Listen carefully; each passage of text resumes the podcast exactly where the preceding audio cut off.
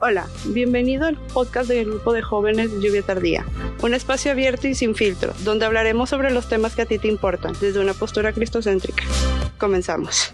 onda? Bienvenidos nuevamente a el segundo episodio de nuestro podcast Jóvenes Lluvia Tardía. Disculpen realmente el retraso, nuestro, ahora sí que nuestro productor, nuestro ingeniero se encontró lejos un tiempo en lo que conseguimos un equipo más nuevo o mejor para poder seguir grabando estos episodios para todos ustedes, pero pues la, espera terminó. Eh, venimos llegando con un nuevo episodio. Espero que estén bien no sé dónde estés escuchando esto, si lo estás escuchando en, en, el carro, en el, en el camión, en el metro, en tu casa, pero gracias por escucharnos, gracias por darnos la oportunidad de platicar, de conversar de algo que pues yo creo que es importante y son cosas que nos interesan pues a todos. Bueno, el tema de esta ocasión, de este episodio, este episodio se llama Ojos de Azufre.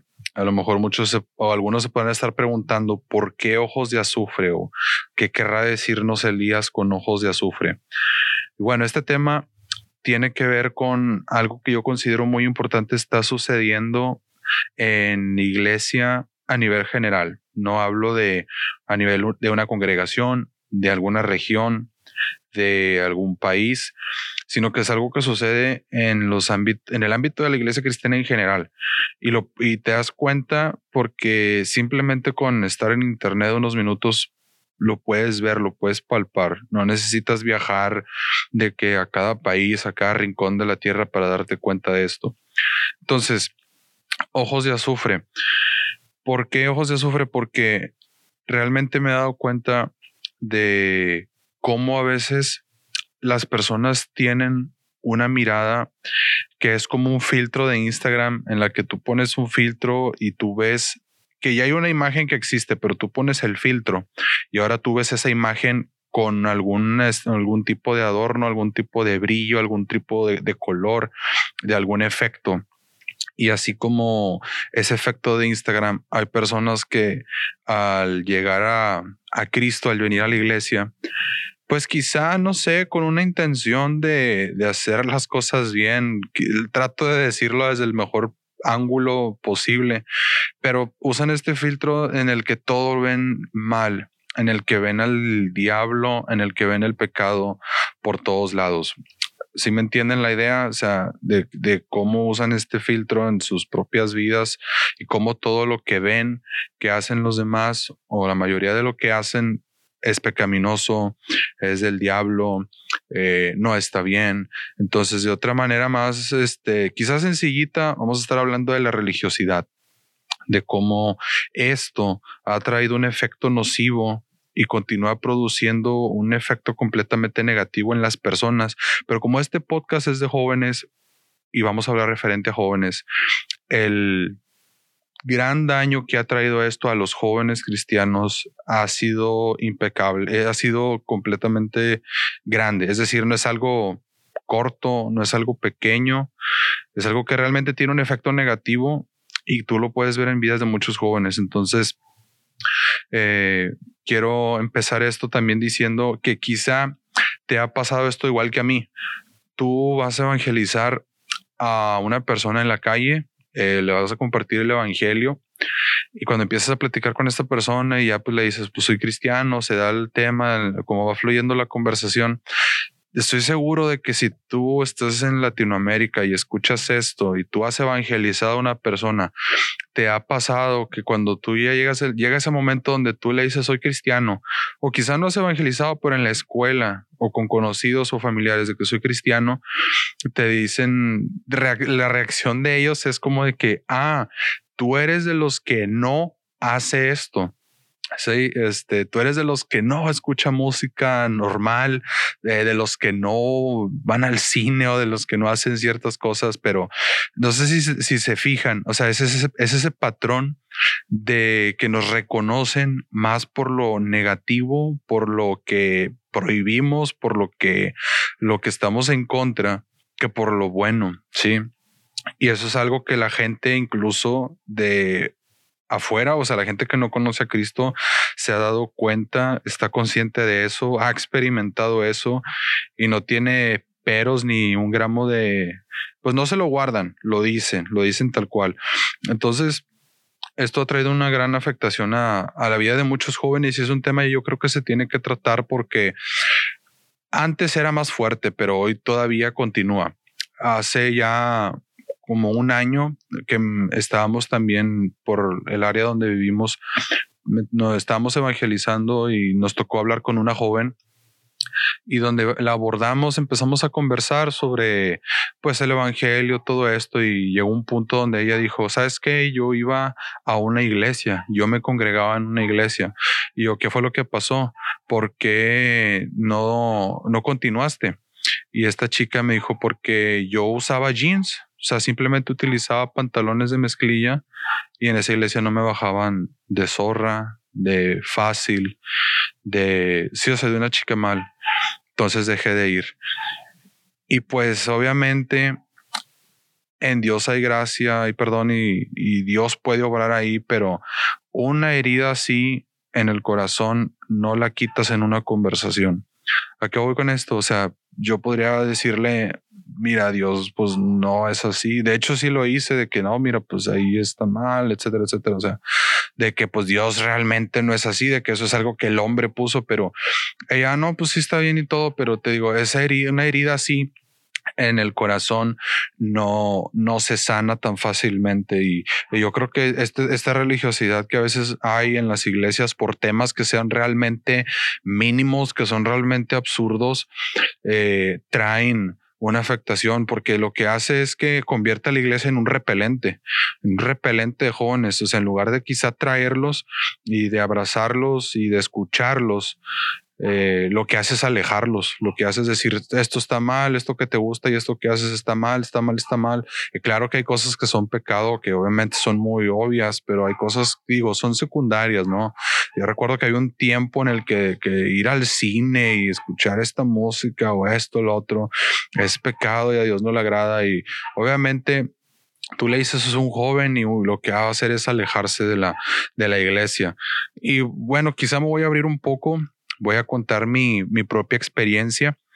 Pero cuando yo llegué a los pies de Cristo, ya, ya hace 11 años, este, gracias a Dios que llegué a Él, pero hace 11 años llego a Cristo, tengo meses de convertido y pues estoy en esta etapa, ¿no? En la que pues llegas a la iglesia estás todo enamorado de Dios, de la iglesia, le sonríes a todo mundo, estás de que pues en un éxtasis emocional, estás bien contento, estás bien, bien, sientes una paz, estás pues lleno de amor y, y sin juzgar a nadie, estás lleno de Dios y recuerdo que una hermana nos invitó a mi familia y a mí a, a su casa, pues nos juntamos mucho con esa hermana, este, me reservo los nombres, pero pues íbamos seguido, entonces esa persona nos alimentaba y nos daba de emocionales y, y demás, pero en esa ocasión eh, llegamos y lo que hace es que nos pone una predicación de, aquí sí tengo que decir el nombre porque casi todo el mundo lo conoce, de, Josué Irión,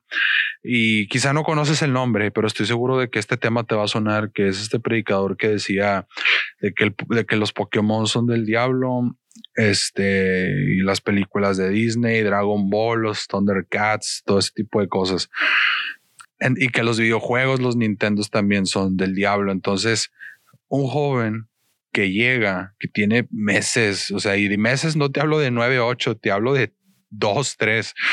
Tú le pones eso y tiene un efecto muy significativo. Por ejemplo, a mí en particular lo que pasó fue que pues yo vi eso y de que los Nintendo son del diablo y todo eso y yo terminé deshaciéndome de todas las cosas que pues quizá no eran cristianas, pero pues digo, no eran, no eran diabólicas, o sea, no, no, no eran cosas perversas ni cosas malas, pero ese tipo de, de, de, porque esta persona lo hizo con toda la intención, o sea, no es como de que, ah, los voy a invitar para, a ver qué sale. No, ella tenía pensado ponernos esa predica. Entonces, digo, quizá lugar de, de, enseñarnos de que mira lo que es la gracia de Dios, el perdón, de que hay que levantar a otros, animar a otros, alcanzar a otros, fue más como un, se sintió como un proceso como de, de que todo esto está mal, cámbialo y, ya, pues ahora sí vas a ser puro, vas a ser santo y, y, todo está bien cuando realmente es algo externo, es algo completamente externo. Y digo, yo sé que a lo mejor a ti te han pasado cosas diferentes, o sea, hay, hay, diferentes tipos de situaciones que por cómo se viste aquel, que por la música que escucha él, que por los programas que ve y hay una tendencia quizá de que si no es cristiano, no lo veo, no lo escucho, no lo consumo. Este, y la verdad es que son cosas secundarias, son cosas secundarias y yo creo que esto ha causado un daño eh, en Dios yo no creo que sea irreversible porque Dios siempre tiene el poder de obrar, de sanar un corazón, de cambiar la, la mentalidad de las personas. Este, yo soy un ejemplo de eso, un testimonio vivo, porque eso te hace daño a la larga. Yo llegué a ser un joven bien religioso en el sentido de que, no sé, aquí no me quiero meter en una cuestión personal porque es decisión de cada quien, pero yo, por ejemplo, de que, no sé, veía mal o no mal, pero me sentía incómodo saludando a una joven o a una, a una mujer de beso de así en, la, mejilla, en el cachete, este, siempre era de mano, pura mano, pura mano. Y me acuerdo que una hermana se me acercó y me dijo, no, es que tú estás haciendo lo correcto, eso, eso que tú estás haciendo, tú eres diferente de los demás porque saludas a, las mujeres de mano y, y, eso está muy bien y así, pues imagínate, me echa porras y es como de que, ah, entonces voy bien, pues es una hermana que tiene ya años más que yo en la iglesia, entonces fue como que, ah, entonces voy bien en la preparatoria, pues igual de que todo raro porque todos escuchan pues la música normal y de que si tú escuchas esa música, el Espíritu Santo se va a ir de ti y no va, no va a obrar a través de ti. Entonces, yo creo que muchos jóvenes realmente tienen el, anhelo de servir a Dios, tienen el deseo de agradar a Dios, eh, lo experimentan su amor y entienden lo que es la cruz, la gracia, la misericordia y realmente quieren responder a, a ese a ese, a ese llamado que Dios les ha hecho, a ese amor, pero también ese llamado, porque yo creo que Dios ha llamado a, jóvenes a, yo creo que cada persona tiene un llamado y un propósito para el cual Dios la creó. Y que quieren responder realmente a Dios en, eh, honestamente, que, de Dios, te quiero servir como tú quieres que te sirva, quiero caminar como quieres que camine, pero a veces este tipo de cosas ponen un, ponen al joven entre una espada y la pared porque llega un punto donde dicen, oh Dios, te sirvo o, no te sirvo, pero ¿por qué? Porque eh, empiezan a tener ideas que les imponen a estas personas de que esto está mal, esto está mal, esto está mal. Entonces llega una lucha en la, en el joven de que, pues, ¿sabes qué? No puedo porque esto es, pues, ahora sí que normal. Entonces el joven se siente mal y, y la gente, no, es que eso no está bien o lo hace menos, no lo toma en cuenta, lo hace a un lado cuando son simplemente cosas secundarias, son simplemente cosas secundarias. Quizá voy a hablar más de esto en otro, en otro episodio acerca de las cosas, por decirlo así, seculares o que la gente llama mundanas. Pero digo, o sea, mm, existe mucho la pregunta como de que, oye, escuchas eh, música mundana y yo, música mundana que es música mundana. O escuchas música del mundo y así como de que bueno pásame la playlist de Marte o de Júpiter o, cuál es la playlist que escuchan los ángeles porque digo es, es música. Ahora yo creo que ya es Dios eh, debes guiarte en Dios este y conforme vas creciendo, obviamente desarrollas un discernimiento y tú debes de escoger qué está bien y está mal, pero no por ser música secular es mala, no por ver un programa es malo. O sea, tú debes de filtrarlo, esa responsabilidad de cada quien. Y el Espíritu Santo habla dentro de cada uno, pero ya tomar voz y decir que hagas eso, hagas aquello, hagas lo otro está mal. Yo creo que ha traído un, una cicatriz en, en, en una generación, en, en muchos jóvenes. Entonces, lo que te quiero decir en primer lugar es, si tú has tenido una experiencia así, o sea, si tú has estado en una situación, en una iglesia o has conocido personas que, que quizás, o sea, tú llegaste a los pies de Cristo y todo iba bien y te empezaron a atacar o, a, a, juzgar por cosas que son realmente externas, que son realmente, que no tienen sentido. Este, pues realmente quiero decirte que Jesús no tiene la culpa, ¿sí? Dios no tiene la culpa porque te entiendo si tú me dices, es que me alejé, o sea, sí lo, sí lo logro entender, pero quiero decirte que Dios no tiene la culpa de, de qué se va a oír fuerte, pero Dios no tiene la culpa de nuestra estupidez. O sea, Dios no tiene la culpa de las reglas que a veces nosotros imponemos porque son reglas. Este, la palabra dice, Jesús reprende a los fariseos porque les dice, ustedes les, les imponen a los hombres eh, leyes, o sea, que ni ustedes hacen, que ni siquiera son bíblicas. Entonces Dios no tiene la culpa. Entonces Dios puede darle una segunda oportunidad a Dios. O sea, yo creo que si tú conociste a Dios, realmente ha estado en tu pensamiento y no lo has, no te has soltado porque Él te ama y Él quiere traerte de vuelta a casa, no, no, no, no lo culpes a Él. A veces, o sea, es lo mismo, o sea, no como, o sea, no porque alguien hizo algo mal un, maestro hizo algo mal, toda la universidad está mal. O sea, a veces una persona pues la riega y no puedes culpar a todo lo demás por eso. Entonces, Dios no tiene la culpa. Yo estoy seguro de que si tú le das una segunda oportunidad a Dios y decides encontrarte con Él y volver a empezar con Él, Él te va a recibir. ¿Por qué? Porque dice su palabra que Él no vino a condenar al mundo, sino para que el mundo sea salvo a través de Él. Entonces yo lo que quiero decirte y animarte es que si tú estás alejado eh, si te alejaste por algún motivo en el que te sentiste rechazado, te sentiste menos, te sentiste a un lado, pues vuelve a confiar en Dios, vuelve a darle una segunda oportunidad a Él y vas a ver cómo Él te va a recibir, te va a levantar y te va a ayudar a seguir caminando. Y busca amistades sanas, busca una relación sana, busca un grupo sano, una iglesia sana en la que tú puedas desarrollarte, en la que tú realmente puedas sentirte pues bien con Dios, ¿no? Que, que te ayuden en tu caminar con Dios. Tú te das cuenta de algo muy significativo cuando tú llegas a, con una persona inmediatamente sabes si esa persona te anima o lo que quiere hacer es ponerte reglas. Sabes que, que oye, sabes que esto está mal, sabes que esto está mal, sabes que esto no está bien, este, esta forma de vestirse no está bien, esta música no está bien, este, esta serie, este programa, esto no está bien. Eh, sí, entonces, ahora ojo, Obviamente, quizá tu papá, eh, un amigo realmente en Cristo pueda decirte de que, oye, sabes que esto sí está ya fuera de tono y pues te lo va a decir en amor. Pero te digo, si, si ha sido como este caso, pues digo, dale una oportunidad a Dios para que Él te lleve a un lugar correcto y estés en un ambiente correcto, un ambiente sano donde pues puedas desarrollarte plenamente. Y bueno, fíjate, me llama mucho la atención una algo que he estado meditando mucho porque leemos historias en el Antiguo Testamento.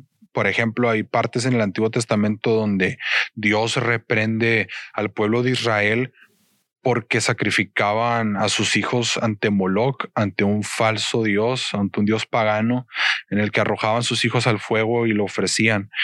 Y sabes, muchas veces ponemos cara de, repulsión o hacemos una cara así de que wow, de que cómo esta, esta generación, cómo esos papás este, pudieron sacrificar a, sus propios hijos ante Moloch, ante un dios falso. Pero sabes, hoy en día muchos padres están sacrificando la comunión con Jesús de sus propios hijos. ¿Y por qué? Por la reputación de alguien más. Sí, o sea, quizás la persona, el papá es la primera vez, tu papá es la primera vez que va a la iglesia y todo, y de que sabes que, oye, compórtate así, oye, no hagas esto, oye, por favor, no seas así, porque eres el hijo del, del pastor, eres el hijo del, del que sirve, eres el hijo, eres mi hijo, y qué va a decir la gente de mí. Entonces, quizá padres de familia sean enfocado más en lo que quizá van a decir otros de ustedes mismos que en su propia, en, su que sus propios hijos. Entonces, no somos tan diferentes de ahora vas de esa que van a decir, bueno, es que no le estamos echando el fuego. No, pero los estás alejando de Dios, que últimamente alejarlos de Dios va a llevarlos a rechazar el evangelio, va a llevarlos a rechazar a la iglesia, pero a Jesús, quien es quien salva y donde van a terminar en el agua de fuego, porque van a terminar rechazando a Dios, pero yo creo que Dios los va a traer de vuelta, yo creo que Dios va a traer de vuelta a esos hijos, a esos jóvenes,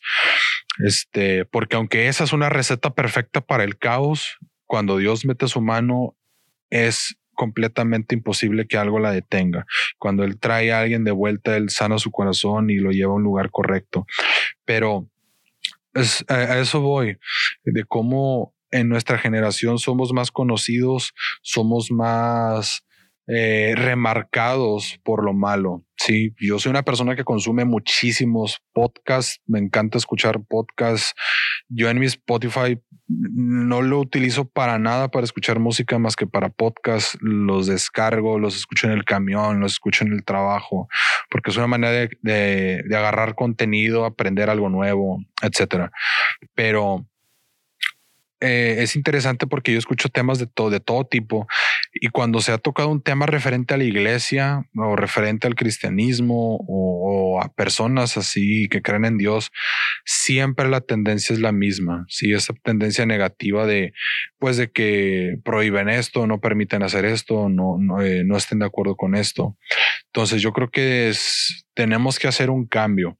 Sí, algo que ha estado sucediendo en muchas, en algunas iglesias de, pues de, de, Monterrey, de Nuevo León, pues es que ha habido lo que yo escucho y sí lo veo, pero mucha gente que es la que lo comenta de que es que hay un enfriamiento, de que los jóvenes no están viniendo eh, a la iglesia o vienen y nada más se van y, y, no echan raíces. Pues sí, o sea, ¿cómo esperas que eches raíces, echen raíces si a la hora de llegar los condenas. Es irónico porque eh, quizá algo en tu iglesia pues eh, oran de que Padre en el nombre de Jesús trae los jóvenes y salva a esta generación y, y sálvalos y tráelos y, y que vengan a la iglesia y que se congreguen y vienen a la iglesia quizá con un jean roto, con un tatuaje o algo y los ven con cara de, este, de fuchi o de que no me toque o bien apenas te saludo, no me vayas a robar la unción.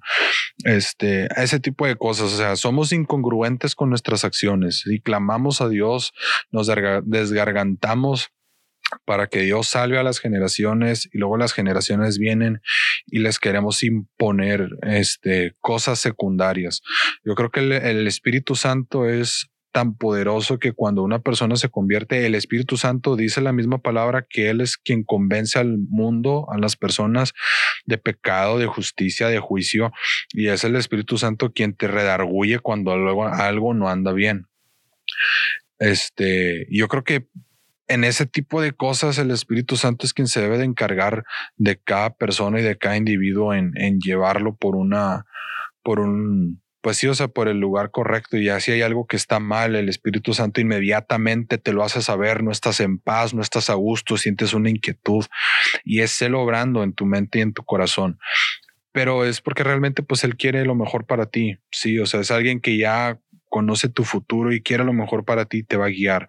Pero ya tomar el lugar nosotros para latiguearlos y decirles esto, esto, aquello, eh, no. Y sucede en diferentes ámbitos. O sea, eh, desde, puede ser desde niño, puede ser desde adolescente, puede ser desde joven, universitario, joven adulto. Esto es algo que no, no, no, no queda nada más con un grupo de cierta edad, de cierto estudio, de cierta escolaridad. Afecta a todos por igual y el impacto es igualmente nocivo. Lo que va a pasar es que si seguimos este paso, las iglesias se van a seguir vaciando o va a haber más iglesias llenas de señores, llenas de adultos, este, que con jóvenes.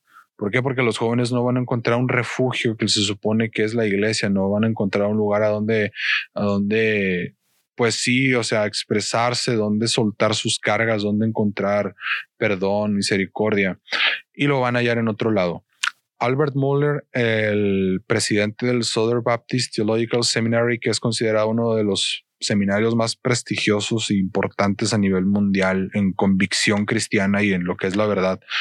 dice que si la iglesia no tiene las respuestas que los jóvenes están buscando, ellos las van a buscar en el mundo. Sí, o sea, cuando un joven que está estudiando una carrera o empieza a hacerse estas preguntas, de, cómo se originó el universo, de qué tiene que responder la Biblia acerca de contra la evolución, con la ideología de género. Y en la iglesia simplemente decimos, no, este, no le hagas caso, son cosas del diablo, tú solamente cree y confía. Es una catapulta que los va a mandar completamente lejos de la iglesia. Yo creo que también como iglesia debemos no tomar en, en, un papel como con este filtro, con estos ojos de azufre de, ah, es que la ciencia es del diablo, la ciencia contradice a Dios. Científicos cristianos que han hecho grandes descubrimientos han afirmado que a mayor ciencia, a, a más te acercas a la ciencia, más descubres a Dios más entiendes que todo tiene una razón, que todo tiene una manera de ser y es una Ah, es un arma que Satanás ha, usado para poner a nuestros jóvenes pues en contra de la misma iglesia. Y es irónico. Reprendemos al diablo y gritamos, te reprendo Satanás, reprendemos principados, potestades y, y atamos quién sabe cuántas cosas y los amordazamos y, y Satanás curándosela allá afuera porque dice, no, pues yo realmente no tengo que hacer nada, todo el trabajo lo están haciendo ustedes por mí porque ustedes con su religiosidad y con su, con su intento de santidad forzada me los están trayendo de vuelta.